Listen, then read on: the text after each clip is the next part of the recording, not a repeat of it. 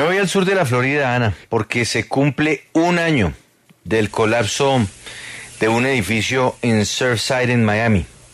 Esa historia terrible de las Champlain Towers que una mañana nos hizo despertar mirando hacia esa zona en el sur de la Florida, en donde de repente, por cuenta de una construcción inestable, se vino abajo una torre de un condominio con decenas de personas en su interior, casi un centenar de muertos, un año de la tragedia en Surfside. Así es, Juan Pablo. Un día que nunca se olvidará en el sur de la Florida y es que el 24 de junio tendrá que siempre ser recordado por, pues, por una de las grandes tragedias que vivió esta región. Mónica Lebro nos prepara una crónica para, para recordar lo que se vivió el pasado 24 de junio del 2021 en Surfside, Florida.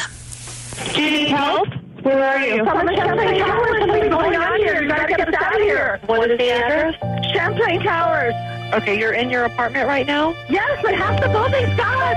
Sir, if you're on 88th Street in Collins Avenue, you're not at 877 Collins. 911, what is the address of your emergency? Holy shit! Uh, Miami Dade. What's, yeah, hold on.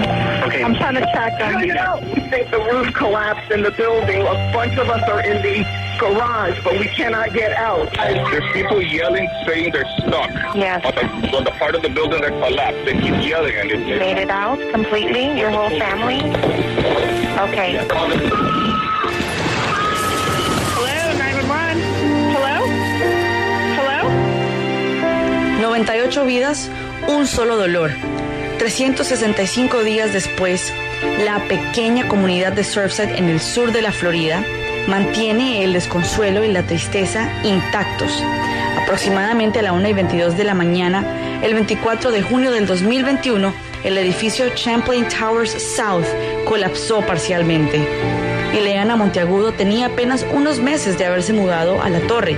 Vivía en el sexto piso. Yo siento como un craquido a mi lado derecho y cuando miro veo una grieta que viene bajando de la pared y algo por dentro me dijo, corre que esto se va a derrumbar. Eso fue a la una y algo, ni cuarto, ni diez por ahí de la mañana. Yo no miré ni el reloj porque ni tiempo tuve. Me puse cualquier vestido, me iba a poner un sostén y la misma fuerza me dio por dentro de mi mente me hablaba, me decía, no te lo pongas que esos segundos de tú abrocharte el sostén lo vas a necesitar. Momentos después, las autoridades anuncian la muerte de la primera persona y el paradero desconocido de otras 99 personas.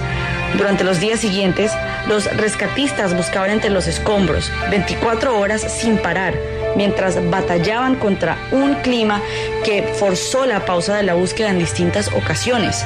Scott Dean es el asistente del jefe de bomberos de la ciudad de Miami y líder del equipo de búsqueda y rescate urbano de Florida número 2.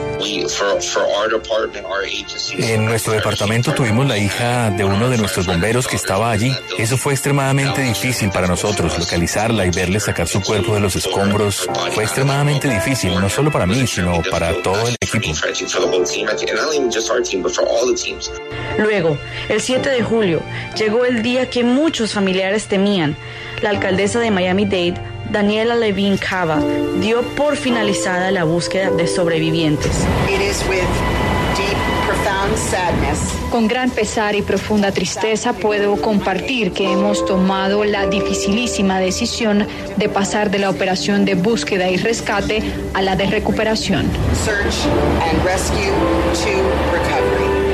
edificio fue construido en 1981 y estaba en medio de un proceso conocido como recertificación. Esto consiste en una revisión de las estructuras y las instalaciones de electricidad requerida por la ley, al ser una edificación de 40 años. El terreno donde colapsó el edificio será vendido por 120 millones de dólares al desarrollador inmobiliario Damac Properties de Emiratos Árabes Unidos. Ayer, un juez aprobó el pago de más de mil millones de dólares a las víctimas de Pero nada será suficiente para borrar esta tragedia de la memoria del sur de la Florida.